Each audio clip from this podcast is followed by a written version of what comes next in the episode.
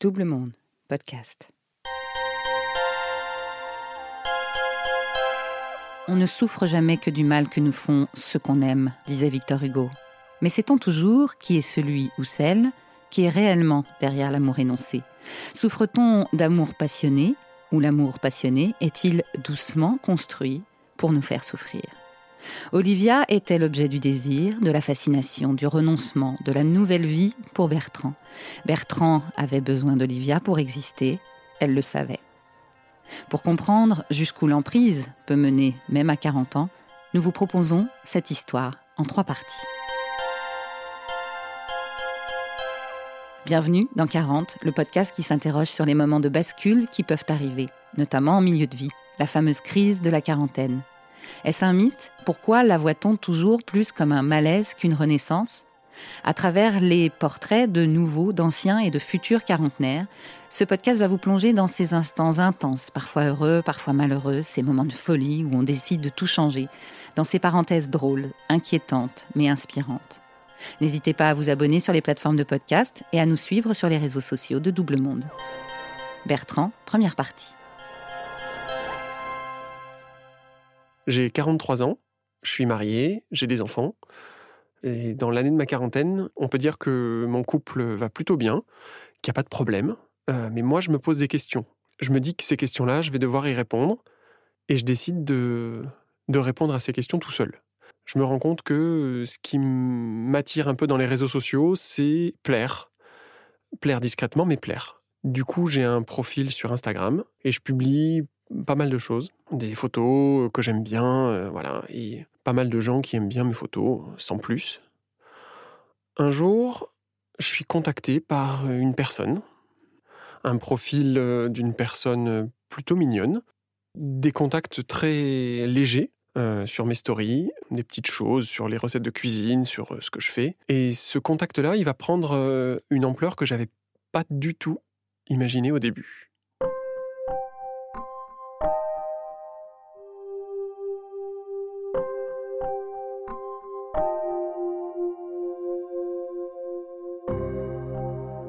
Sur son profil, elle est franchement jolie, mais pas de manière ostentatoire. Elle est euh, discrète, mais discrètement belle.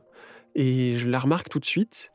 Son profil, il dit qu'elle habite Paris, qu'elle est dans le métro souvent, euh, qu'elle a la grisaille, euh, qu'elle va parfois en Bretagne, qu'elle est dynamique, qu'elle aime bien le street art. Et puis, il y a une ou deux photos d'elle de face où, je vais pas dire qu'elle me regarde dans les yeux, mais elle regarde dans les yeux très franchement.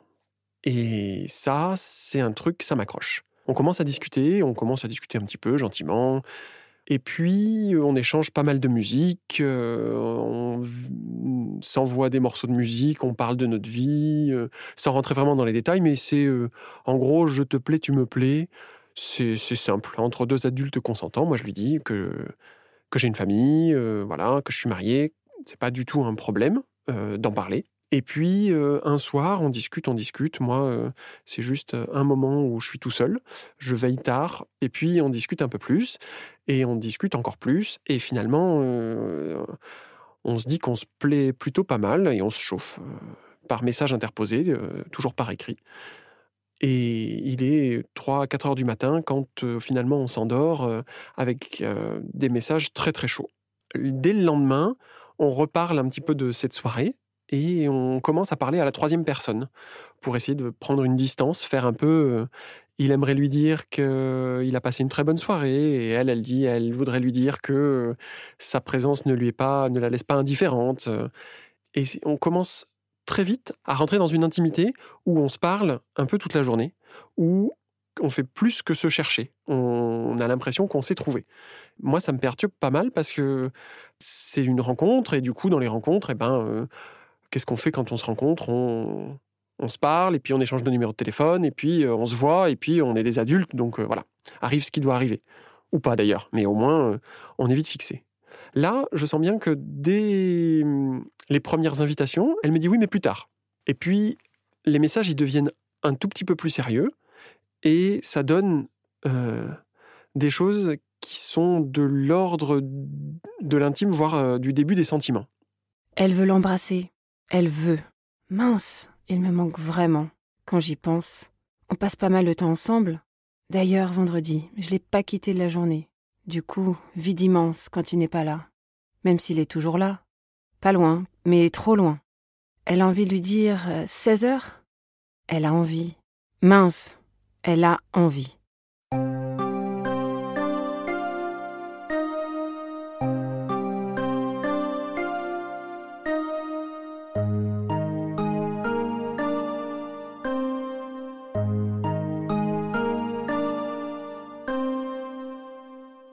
On est un peu pareil. Elle me dit qu'elle me ressent comme une personne à part et, que et qu'on a beaucoup de similitudes.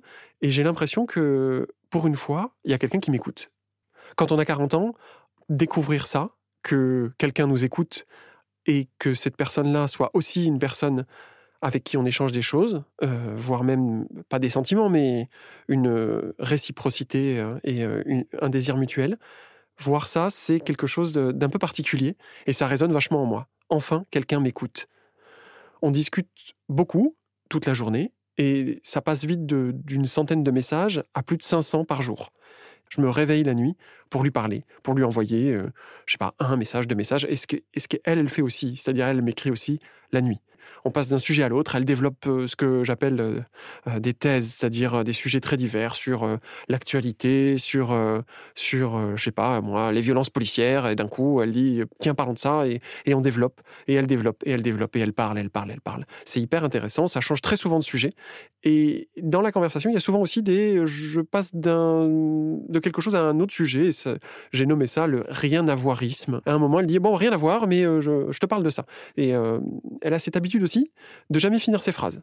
Elle va à, avec, elle sera à, elle a rendez-vous avec et avec. Euh, moi, je comble les vides. Euh, je, trouve inutile parce que moi, je lui donne tous les détails de ma vie. Je lui dis où je suis, avec qui, euh, les interactions. et si je le fais pas, elle trouve ça étrange. en tout cas, elle me le reproche. Donc, du coup, c'est comme si je lui cachais des choses. Or, moi, j'avance en toute transparence. J'ai pas grand chose à cacher. Donc, je lui dis ce qui se passe. Je lui envoie des photos de ce que je fais. voilà. Ce qui est bizarre aussi, c'est qu'elle m'aime comme je suis. Et surtout, elle me dit Je n'ai rien fait pour te séduire. On devait se rencontrer. Elle se demande d'ailleurs pourquoi ce n'était pas arrivé avant. Tu es celui qui tu es. Je dois me raisonner parfois. Avec toi, je ressens tout. Tu es. Inimaginable. Merveilleux. Je te fais partager ce que je ressens, c'est tout.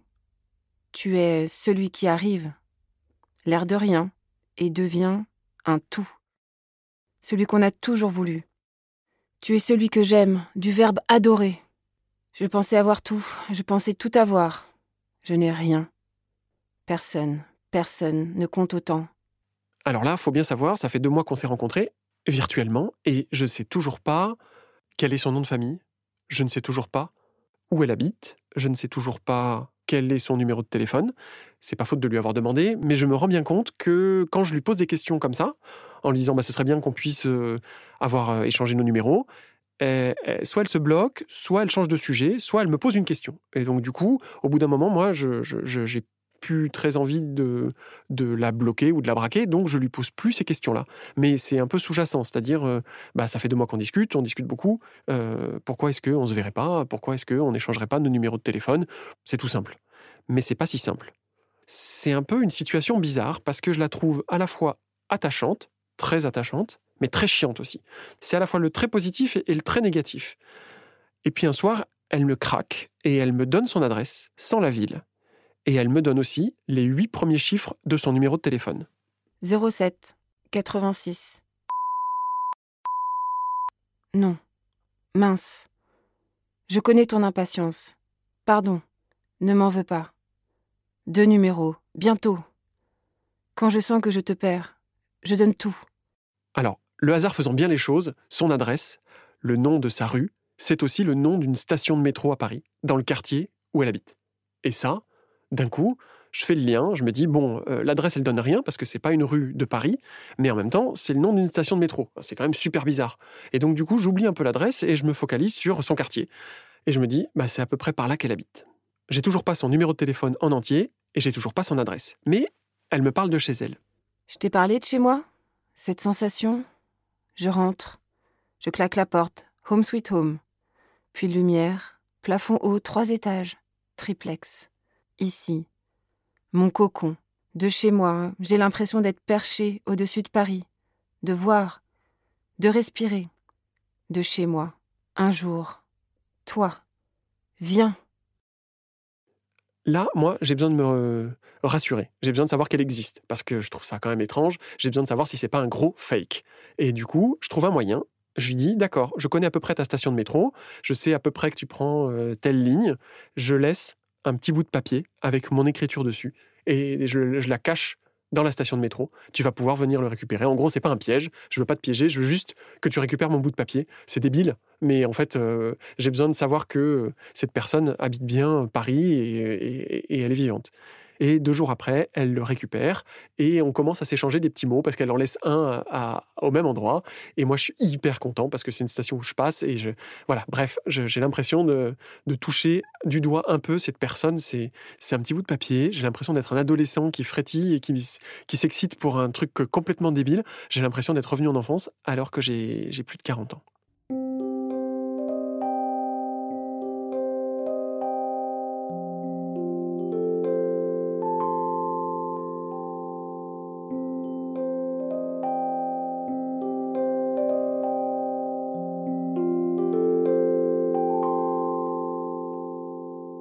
Il y a un truc que je comprends toujours pas, c'est le flou autour de sa vie. Je la surnomme la fille du sultan parce que j'ai l'impression qu'il y y, a un truc monstrueux avec sa vie. Elle est la fille de quelqu'un d'hyper connu. Je j'arrive pas à saisir quoi. C'est très étrange. Et puis là, elle commence à, à me parler des gens qui l'entourent. Et là, elle m'avoue beaucoup de choses. Et elle me met un peu dans le secret et elle me dit je peux pas te dire vraiment tout, mais je vais te parler de choses que j'ai jamais dites à personne. Et c'est important, par contre, que tu gardes le secret. C'est important parce que il en va de la sécurité des gens dont je te parle. Et là, elle m'avoue que son demi-frère est écrivain sous pseudo, qu'il est hyper connu, que, que son père est agent secret. Qu'elle a une demi-sœur aussi. Elle me raconte cette histoire horrible que euh, elle est morte et que euh, c'était issu d'un premier mariage et que euh, elle me raconte le viol de sa demi-sœur sous ses yeux et que sa demi-sœur est morte d'une overdose. Mais la mort de sa demi-sœur a été vengée. Elle me raconte aussi qu'elle a fait la campagne de Macron, que aux prémices de la formation de En Marche, quand euh, il n'avait pas encore de locaux, euh, il venait, parce qu'elle a un cousin qui travaille dans son équipe, euh, il venait dans son salon pour faire ses réunions secrètes au tout début, tout début, tout début. Et elle me dit, il faut que tu dises ça à personne. Et donc là, je me dis, bah, c'est bien la fille du sultan, c'est un truc de dingue. Et puis elle me parle de Serge. Serge, c'est mon parrain. Mais Serge, je dis Serge, Serge, Serge Gainsbourg. Elle me montre pas de photos, elle me montre pas de trucs, mais elle me rappelle des souvenirs, euh, le choc a été la mort de Serge, euh, ses parents qui sont à l'enterrement, euh, enfin voilà. Et c'est hyper précis, hyper méticuleux. Et moi, moi je l'admire de plus en plus, ça devient, enfin c'est exceptionnel quoi. Après ça, elle me crache son numéro de téléphone, comme on jette des miettes. Je fais une capture d'écran tellement j'ai peur qu'elle l'efface. Mais j'ai son numéro. Ça fait quatre mois qu'on se connaît. Les journées, elles sont parsemées de toutes petites choses, qui sont des petites balises, et je trouve ça super mignon au début. C'est-à-dire que euh, toutes les heures, en 11h11, 15h15, c'est un message. C'est les moisiversaires, comme quand on est môme, euh, les réveillons de moisiversaire, donc le jour d'avant, qu'elle aime bien le mot réveillon. C'est chaque nouveau mois, c'est chaque nouvelle saison, on se le souhaite. C'est voilà, quand les batteries sont à 69%, on se fait une capture d'écran. Euh, chaque fois que quelque chose me fait penser à elle, moi je, je lui envoie des photos, une chanson, quelque chose. Tout est prétexte à interaction et, et, et, et parfois, elle parle de moi et elle me décrit. Alors, je te raconte. Mon artiste qui embellit ma vie. Il est celui qui est fort, sensible et courageux. Bertrand sait trouver les mots pour tout. Il double les joies et diminue les peines. Magicien du bonheur, magicien de l'envie. Elle habite avec quelqu'un. Ce quelqu'un, elle l'appelle euh, par son prénom et souvent par une lettre, D. Et elle me dit J'étais en Pax, j'étais paxé, mais j'avais mis une clause spéciale et je peux l'annuler, ce Pax, d'une simple lettre sans avoir son accord. Et du coup, elle me dit Bah, en fait, c'est ce que j'ai fait. J'ai annulé le Pax. Euh, il ne le sait pas encore, mais moi, euh, j'avais mis une petite clause. Je suis beaucoup plus maligne que tout le monde. Certains jours, moi, je suis hyper mal avec cette situation. Je suis bloqué, je suis perdu et j'ai juste mon téléphone 24 heures sur 24 dans ma main. Et je lui dis que ça déteint sur mon humeur et que je suis vraiment pas bien. Et elle me dit que elle aussi, quand je lui dis ça, ça déteint sur son humeur et que c'est comme si elle buvait de l'eau de javel. Et du coup, moi, ça, je sens que ça la rend triste et je m'excuse de la mettre de si mauvaise humeur. Et ça, c'est important parce que je sens que ça la touche, que je sois pas bien. Et du coup, bah, c'est un peu de ma faute. Donc j'essaie de rester toujours hyper positif. Mais ça, c'est ça, c'est vraiment hyper compliqué. Au bout d'un moment, cette relation, elle devient un peu, malgré moi, un truc obsédant. J'y pense tout le temps, c'est la dernière personne le soir avant de m'endormir à qui j'envoie un message, c'est la première personne le matin à qui j'envoie un message ou à qui je parle, je l'appelle tous les matins parce qu'elle me dit qu'elle veut entendre ma voix en premier, juste après son réveil. Euh, en gros, il y a un moment où je me dis, je me souviens plus de comment c'était avant elle. Je suis hyper frustré d'être dans un brouillard permanent et je réponds pas à ses messages de toute l'après-midi. Je lui dis, bah, c'est bon, ça suffit. Vraiment, c'est trop compliqué, là, j'en peux plus. Alors, je bloque mon téléphone, je le ferme. C'est dur, mais bon, j'ai du temps, je travaille, du coup. C'est pas une vengeance, hein, c'est juste, je suis fatigué de tout ça. Ça rime à rien d'être l'homme de sa vie, comme elle dit, d'habiter dans la même ville et de pas se voir. Quand j'ouvre à nouveau mon téléphone, il doit être 17h30. Elle m'a envoyé une photo six minutes avant, et c'est la façade de mon travail. Moi, je sors, je mets même pas mon manteau, je file dans la rue, j'essaye de la voir, mais elle a disparu. Et finalement, elle s'excuse, elle me dit qu'elle peut pas qu'elle n'arrive pas à franchir le pas. Elle me dit si on se voit, tu vas me manquer beaucoup plus. Si on se voit un peu, ça va pas. il faut se voir beaucoup. Mais si on se voit beaucoup, tu vas me manquer quand tu vas me quitter. Du coup, je préfère qu'on se voit pas. Elle fréquente beaucoup d'hommes qui lui parlent sur euh, les réseaux, mais elle les rencontre jamais. Elle parle d'eux d'une manière un peu euh, comme si elle était en train de faire une analyse sur l'humain, euh, de manière hyper distante, comme une étude. Il y a ceux qui passent, puis il y a ceux qui sont là depuis longtemps. Il y a Karine, il y a Sam. Elle se fiche d'eux, elle s'en moque gentiment. Sam qui peut pas dormir tant qu'elle lui dit pas bonsoir, qui lui offre des cookies ou une girafe. Elle me montre un peu de leur conversation. C'est toujours léger, mais, mais c'est c'est assez, c'est assez étrange. Et puis elle me parle de l'humain. Elle me parle de certains qui s'attachent à elle, qui tombent amoureux, alors que elle, elle a rien fait de particulier. Elle me dit aussi, toi, c'est pas pareil. T'es de l'autre côté du masque. T'es au cœur de moi. T'es avec moi. Elle me dit, je te connais, je te connais par cœur. Je sais ce que tu ressens. Et aussi, je savais que t'allais dire ça. Quand tu sais à quel point parfois on peut utiliser les gens, moi, je ne fais pas confiance. L'humain m'a toujours fasciné. J'ai pas toujours été celle qui écoute, rassure. J'ai d'abord été celle qui teste, connaître les limites. Je ne m'ouvre jamais sauf à ceux qui... Et encore, personne ne m'a en entier. Je pars du principe qu'on peut partager les émotions, oui. Pas mes faiblesses, jamais. Alors que toi, tu les vois. L'adolescence, le moment où tu testes, cherches, cernes, observes, joues. J'ai voulu avoir le contrôle. À défaut de l'avoir sur moi, je l'avais sur les autres. Ça m'a aidé. Je ne suis pas manipulatrice, je précise. Ah, celle qui est traumatisée quand on lui dit ça. Il y a une énorme différence. La manipulation qui est là, pour nuire, et celle qui est douce, pour orienter les choses doucement, avec bienveillance.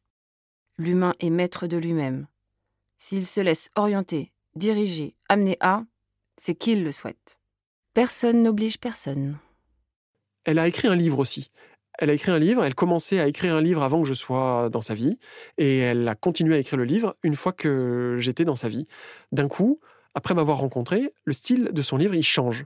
Il est plus passionné. Elle le termine, son livre, pendant que je suis avec elle, et elle l'envoie à un éditeur. Et l'éditeur, il lui répond, et il décide de publier son livre. Je suis dans un livre, dans son livre. Sa mère, elle le lit, et elle se demande qui est ce mystérieux personnage au milieu de l'intrigue qui fait un peu basculer tout ça à la page 112. Et elle me promet d'en donner rapidement euh, un exemplaire. Elle l'a imprimé. Elle me dit Je te l'amène demain. Finalement, l'éditeur, il, lui demande de faire des modifications. Elle refuse, et plus tard, elle me dira qu'elle a effacé de son ordinateur le manuscrit. Là, c'est les vacances d'été. Moi, je pars quatre semaines, loin, et avec moins de réseau. Et elle me dit euh, Pas de souci, euh, j'accepte, de toute façon, c'est le jeu, c'est ta situation. Mais par contre, j'ai rencontré quelqu'un. Ce mec qui s'appelle Gaël, et elle va m'en parler comme si euh, elle avait rencontré vraiment quelqu'un. Et ils ont passé du temps ensemble, beaucoup. Il est venu chez elle, alors moi, j'hallucine un peu. Euh, apparemment, c'est un vieux copain. Il est venu chez elle, il a plus ou moins dormi chez elle, et il s'est passé plus ou moins des choses entre eux. Alors, pas vraiment sérieux, mais, mais euh, ça me provoque quand même en moi euh, beaucoup de jalousie. Et du coup, je, lui demande de me raconter tous les détails, ce qu'elle fait, par le menu. Donc, c'est pas aller très loin, mais c'est quand même hyper étrange. Et au retour, on doit se voir. On passe toutes les vacances à se dire que ce fameux lundi, à mon retour, On doit se voir, on doit se voir lundi quand tu reviens, et en fait, rien n'arrive. Elle annule les rendez-vous la nuit précédente, et moi, je dors plus. Je guette toutes ces annulations. Du coup, tout ça, ça déclenche beaucoup de disputes, euh, et pour y mettre un terme, elle a toujours cette phrase Est-ce que tu me fais confiance? Et moi, je peux rien dire d'autre que oui. Bien sûr, je lui fais confiance. Là, elle annule un voyage au Japon parce qu'elle avait organisé un voyage au Japon avec ses amis euh, et sa meilleure amie Cécile qui lui dit que c'est pas cool d'annuler au dernier moment, mais elle peut pas supporter d'être loin de moi. Donc du coup, elle annule et elle me dit bien euh, c'est pour toi que je le fais.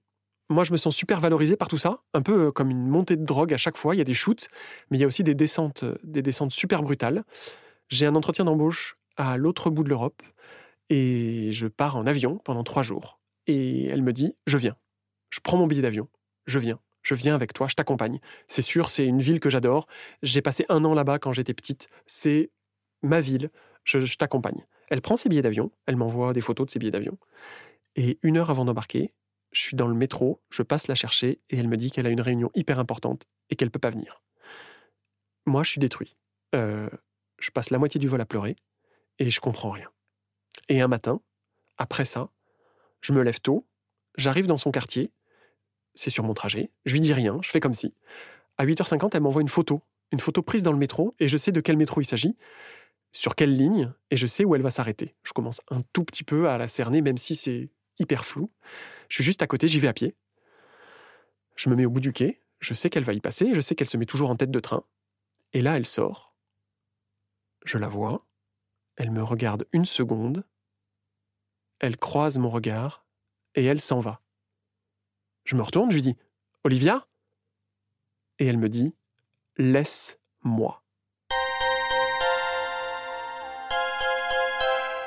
À suivre.